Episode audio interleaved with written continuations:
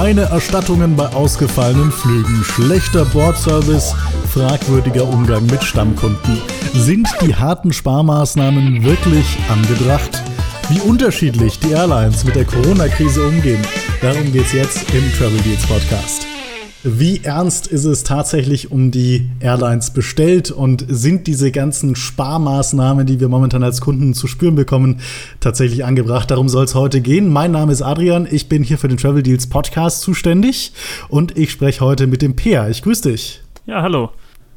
Per ist Autor bei Travel Deals ähm, und wir haben auch schon mehrfach im Podcast miteinander gesprochen, insbesondere bei Themen, die die USA betreffen. Da ist er ein großer Experte, aber er hat sich in den letzten Wochen auch intensiv mit der Corona-Situation und den Airline-Auswirkungen beschäftigt. Zum Beispiel hat er einen Artikel darüber geschrieben als erstes Portal in Deutschland, dass die ähm, Lufthansa ihre Vertragslounges ihren Kunden nicht mehr zur Verfügung stellt. Darum geht es unter anderem auch in diesem Podcast.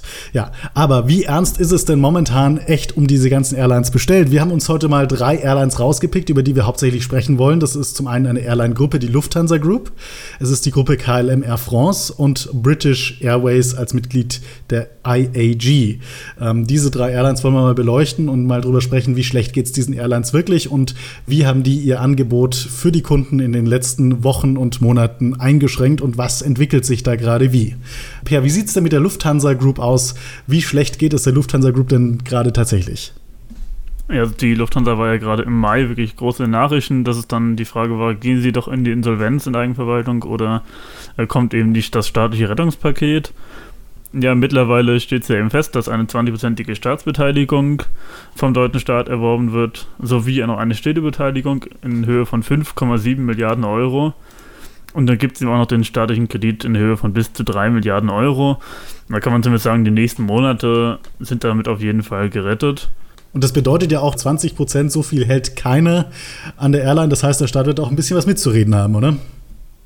Ja, es sollen aber trotzdem drastische Sparmaßnahmen auch ergriffen werden. Es war jetzt die Rede davon, dass 22.000 Jobs insgesamt wegfallen sollen in der Lufthansa Group und natürlich auch in der Verwaltung entsprechend stark abgebaut werden soll. Genau, also ich glaube, sicher ist bislang nur, dass äh, Managementposten haufenweise abgebaut werden sollen. Also Lufthansa managt sich wohl sehr, sehr gerne zu Tode. Und in der Unternehmensverwaltung sollen Jobs wegfallen. 1000, das ist bis jetzt beschlossen. Also ich glaube, Piloten, Flugbegleiter sind bislang noch nicht betroffen von konkreten Einsparmaßnahmen, aber es ist durchaus angedacht. Das Lufthansa sagt selber, wir haben zu viele Menschen beschäftigt momentan. Ja, wie sieht es denn bei KLM Air France aus?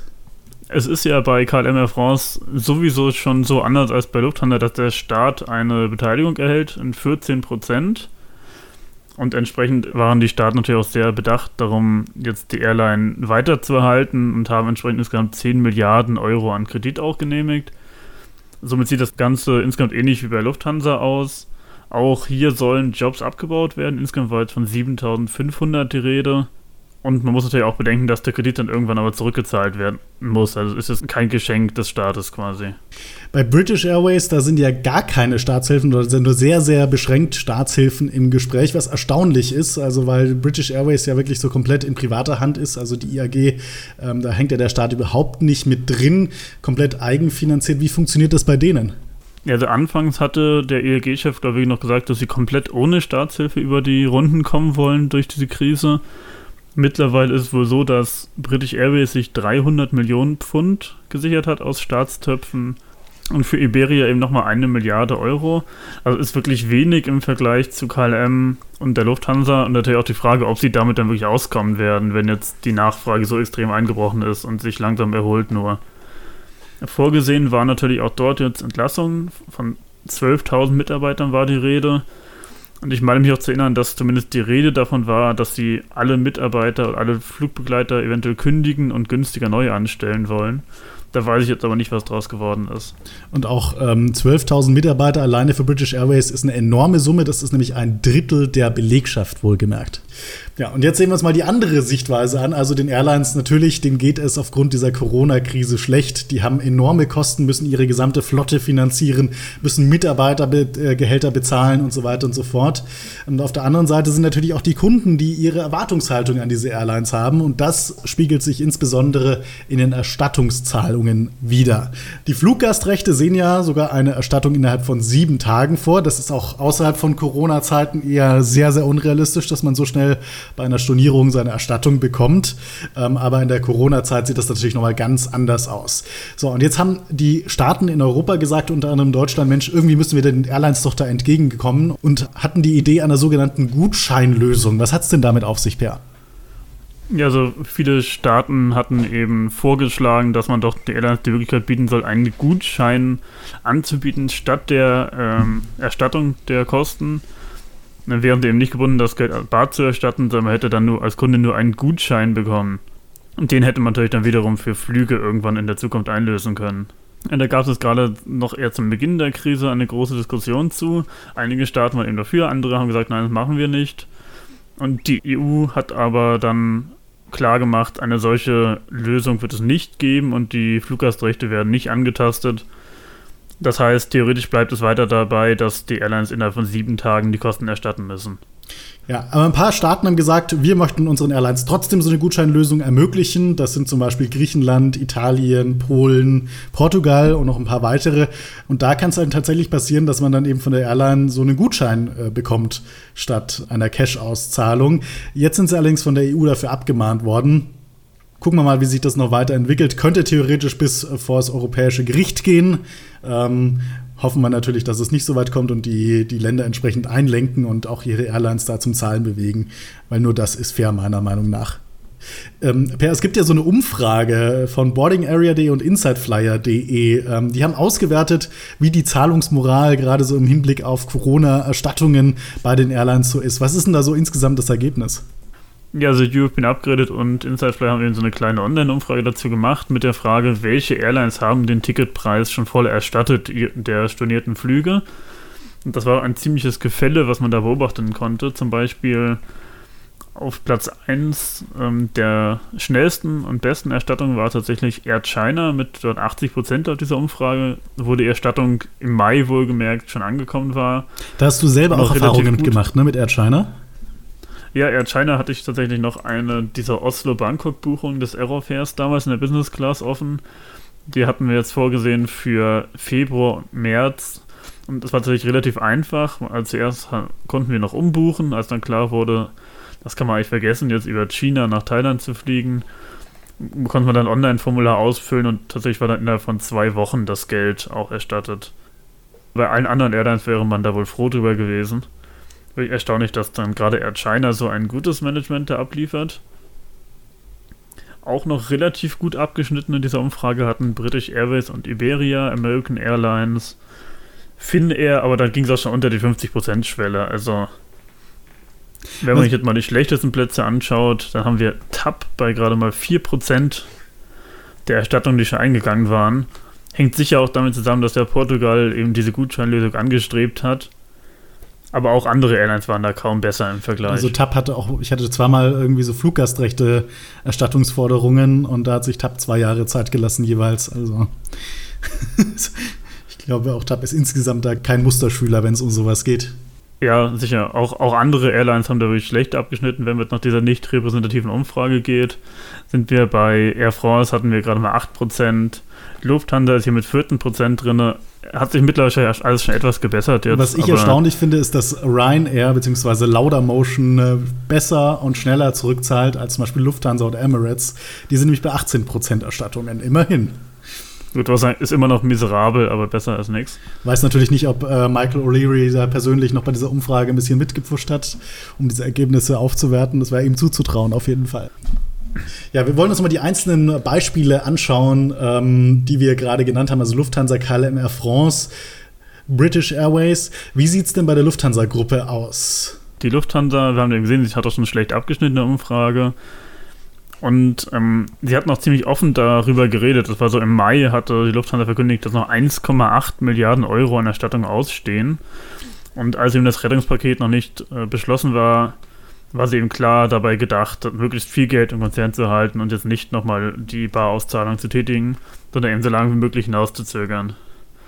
Mittlerweile ist tatsächlich Besserung in Sicht, denn die Lufthansa hat Ende Juni versprochen, innerhalb weniger Wochen alle Rückerstattungen durchzuführen. Und mittlerweile sind auch wohl wirklich schon einige dann ausgezahlt worden. aber längst nicht alle.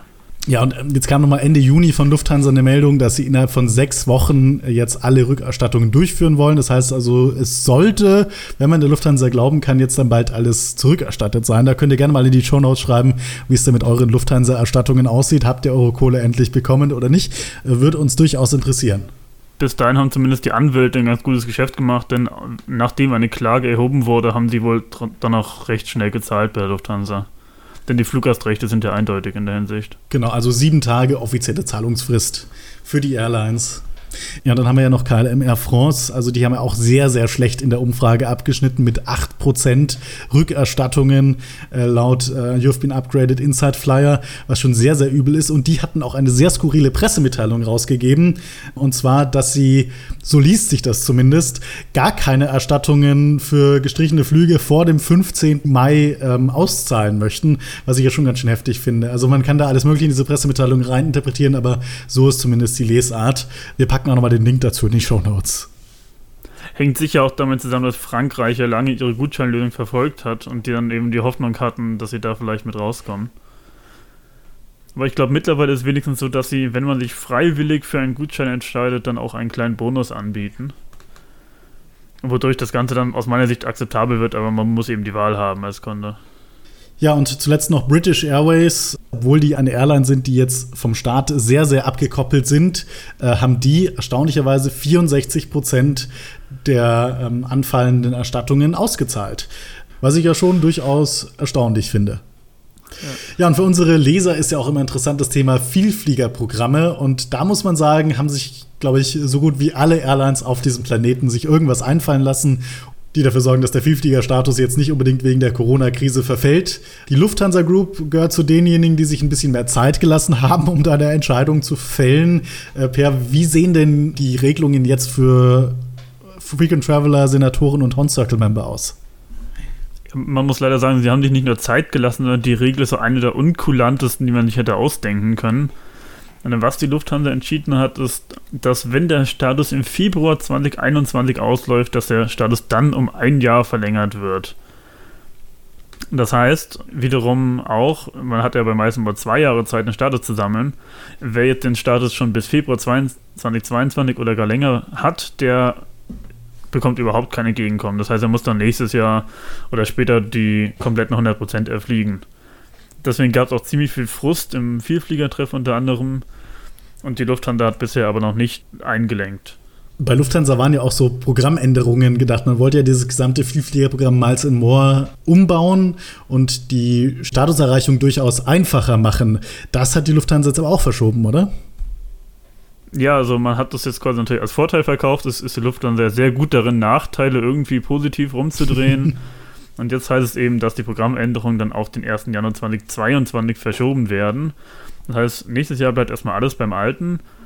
Und diese neuen Regeln, die den Status ja teilweise wirklich einfacher gemacht hätten, teilweise eben auch schwerer, hm, die sind für 2021 erstmal vom Tisch.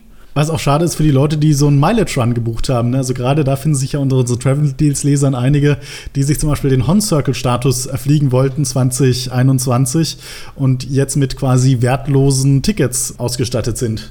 Ja, ich kenne tatsächlich jemanden, der hat dann irgendwie einen Business-Class-Flug von oder nach Nordafrika gebucht, um da eben die neuen Experience Points abzugrasen und das wird dann jetzt eben nichts. Kann man eigentlich vergessen, den Flug dann.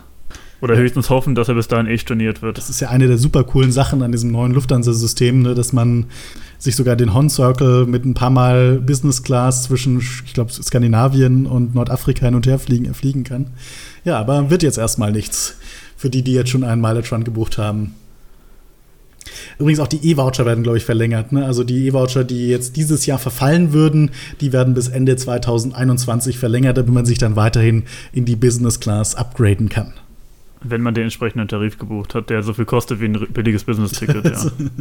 ja, wie sieht es bei KLM Air France aus? Was hatten die für eine, für eine Lösung für ihre Statuskunden? Ja, KLM und Air France, also Flying Blue, hatten zumindest schon ähm, relativ schnell die ersten Lockerungen bekannt gegeben. Das war eine Senkung der Qualifikationsschwellen um 25 Prozent für ausgewählte Mitglieder.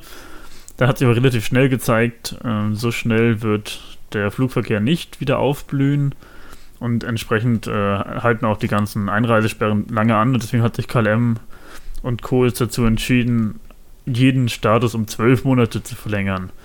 Das ist eine relativ großzügige Regelung. Mittlerweile haben viele Airlines das gleiche beschlossen, aber muss ich sagen, zwölf Monate ist schon eine ordentliche Zeit.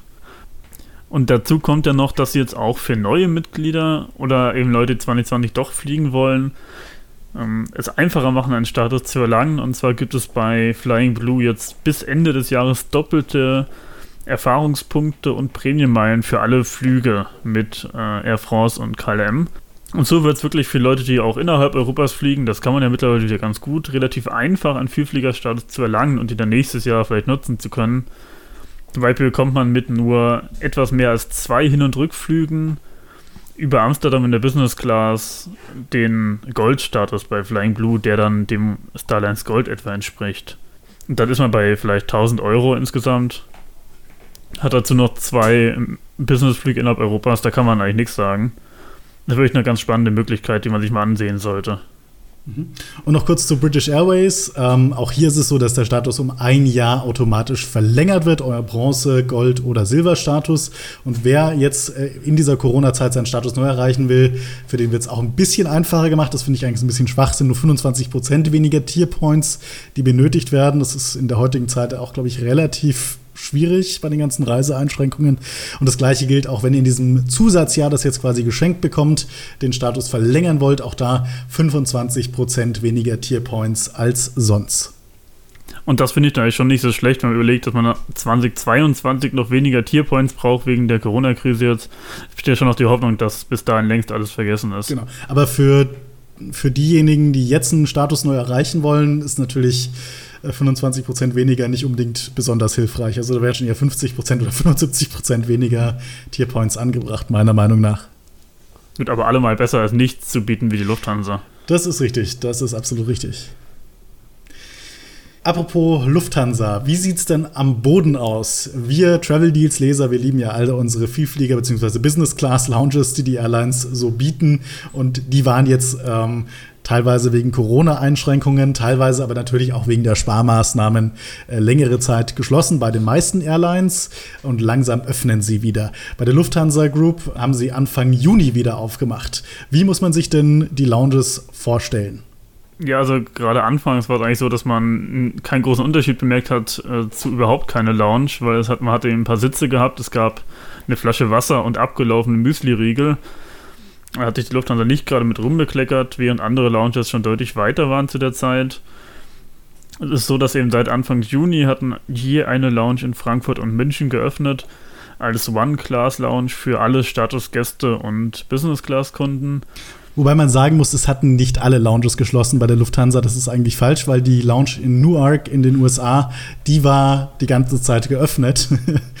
Ja, liegt wahrscheinlich an den Reiseeinschränkungen. Da konnte kein Manager mit dem Rotstift rüberfliegen, um die zu schließen. Äh, anders kann man sich das nicht erklären, warum die ausgerechnet offen geblieben ist. Aber ja, alle anderen Lounges hatten geschlossen und dann ab Anfang Juni wieder München, Frankfurt eine einzige Lounge geöffnet. Ja, es ist auch so, dass man viele Bilder gesehen hat, wie sich wirklich dann 50 Leute also in der, Sta in der Schlange standen, um da den Müsli-Riegel abzuholen. Also hatte ich die Lufthansa nicht gerade mit rumbekleckert und das Ganze dann noch mit ausbleibenden äh, Fluggästen zu begründen, während die Leute in der Schlange stehen, ist einfach nur Schwachsinn. Und ich glaube auch so Einrichtungen wie zum Beispiel Duschen oder sowas waren auch geschlossen, so mit Hinweis auf Hygienemaßnahmen. Natürlich, also eine Dusche, es gibt ja kaum was Unhygienischeres. Ja, aber das scheint sich jetzt langsam zu normalisieren, oder? Ja, es, mittlerweile glaub, ich, haben immerhin eine zweite Lounge geöffnet dann teilweise an den, an den Hubs, aber in Berlin, Hamburg, alle anderen Lufthansa-Lounges haben aktuell noch geschlossen. Da soll ich dann wohl ab Ende Juli wieder was tun. Es war auch die Rede davon, dass die First Class Lounge zumindest wieder öffnen soll. Bleibt halt nur die Frage, wohin man aktuell über First Class fliegen kann. Also eher ein Service für die Hon Circle Member, die sich aber auch ziemlich verarscht vorkommen aktuell. Von daher ist das schon gerechtfertigt, auf jeden Fall sie wieder aufzumachen. Ja. Gerade heute gab es eine Neuerung, was die Lufthansa-Lounges angeht. Wir nehmen diesen Podcast am 16. Juli auf und siehe da, in allen möglichen Foren und in Facebook wird was gepostet. Was gibt es denn Neues von den Lufthansa-Lounges? Also es sah tatsächlich so aus, dass man ungefähr wieder bei dem Niveau von vor der Krise angekommen ist. Es gab jetzt mal wieder Fotos vom warmen Rührei zum Frühstück, vom Gulasch mit Beilage. Also das Angebot ist wohl wirklich wieder jetzt ähm, relativ brauchbar ist, wohl nur teilweise so, dass man das Essen dann vom Personal ausgehändigt bekommt und dann nicht selber zulangen kann. Was ja Sinn macht, da, glaube ich, Buffets aus Corona-technischer Sicht nach wie vor nicht gestattet sind oder nur sehr eingeschränkt äh, gestattet sind. Es kommt, glaube ich, da stark aufs Bundesland an, aber ist auf jeden Fall eine gute Lösung, mit der man leben kann. Absolut. Wie sieht es ähm, mit den ähm, Lounges im Ausland aus? Du hast gesagt, also haben nur diese Lufthansa-Lounges in München und Frankfurt geöffnet. Dann ist wahrscheinlich an irgendwelche Vertragslounges im Ausland gar nicht zu denken. Was natürlich weiter besteht, sind die Starlines-Regelungen. Das heißt, man kann in jede Lounge der Starlines, zum Beispiel, ich glaube, in Warschau, also ich glaube, mittlerweile auch überall dort, wo es Starlines Lounges gibt, dort darf man rein, gemäß Allianzregeln. Aber was die Lufthansa jetzt äh, mit ihrem berüchtigten Rotstift gestrichen hat, sind die Drittanbieter-Vertragslounges. Mhm. Es gibt ja an vielen Flughäfen in Europa, zum Beispiel auf den Balearen, in Helsinki, in Basel, wo auch immer Lounges, die nicht von Airlines betrieben werden. Und dort bezahlt die Lufthansa eben normalerweise ihren Vielfliegern und Business-Class-Gästen den Zugang. Aktuell ist es aber so, dass voraussichtlich bis Jahresende da kein Zugang möglich ist. Ausnahmen gibt es allerdings in Wien und Zürich. Da haben Vertragslounges tatsächlich geöffnet, dafür aber nicht die Airline-eigenen Lounges von Austrian und Swiss. Genau, dazu gibt es ja noch weitere Einschränkungen, dass zum Beispiel Swiss in Zürich sagt, wir lassen jetzt nur Hon Circle Member, Senatoren und Business Gäste rein, aber Frequent Traveler und Star Gold Member nicht. Das heißt, die hebeln damit eigentlich ihre Allianzregeln aus. Und offenbar kommt es dir halt dann günstiger, die Drittanbieter Aspire Lounge, glaube ich, zu nutzen, als ihre eigene aufzumachen. Und ich glaube, auch in Wien ist es so ähnlich, wobei da die Regeln ein bisschen schwammiger formuliert sind. Also auch da hat die Austrian nicht ihre eigene Lounge am Laufen, sondern nimmt da die Sky Lounge oder so heißt die. Ähm, und da dürfen laut Regeln Business-Class-Gäste und unsere Vielflieger rein, wer auch immer damit gemeint ist, ob damit auch Star Alliance Gold Member gemeint sind oder Frequent Traveler auch mit eingeschlossen sind. Muss man mal sehen jetzt in den nächsten Tagen, was da für Reports von euch zurückkommen aus Wien. Aber zumindest wird eine Lounge angeboten, das ist ja auch schon mal ein Anfang. Und das Traurige ist ja auch, dass die Lufthansa ihren Launchfinder auf der Website komplett deaktiviert hat. Das heißt, wenn man da jetzt Klarheit suchen würde, das kann man aktuell auch vergessen. Und muss in Zweifelsfall steht man eben vor geschlossenen Türen. Ja. Ich bin ja die letzten Tage mal, also Ende Juni bin ich mit KLM in der Business Class geflogen, von Asien ähm, über Amsterdam nach München und ähm, konnte auch da die KLM-Lounge äh, testen und ich war erstaunt. Also es gibt ja diese KLM-Lounge im Non-Schengen-Bereich in Amsterdam und die war einfach komplett in Betrieb. Ne? Also es, ich konnte eine Dusche nehmen, die alle Bereiche waren in Betrieb und es gab auch vollumfänglich Mahlzeiten, wobei natürlich da es auch so gehandhabt wurde, dass das Personal quasi den Teller befüllt hat am Buffet und man hat den dann halt bekommen mit dem, was man haben wollte. Und da stand dann an der Cola-Maschine, stand dann einfach ein Mitarbeiter, der für einen das Cola gezapft hat so funktioniert das zumindest und äh, war ich auch wirklich stark beeindruckt von dem, was KLM da geleistet hat. Ja, was ich auch ziemlich beeindruckend fand, waren die Berichte von den British Airways Lounges.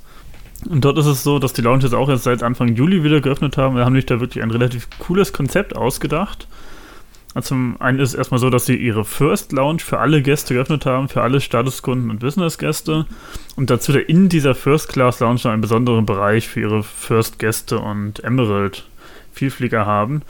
Aber das Coolste an dieser Geschichte ist eigentlich, dass sie eine Online-Bestellung ermöglichen für die Speisen, die dann sonst im Buffet stehen würden. Es gibt dann einen QR-Code auf den Tischen in der Lounge.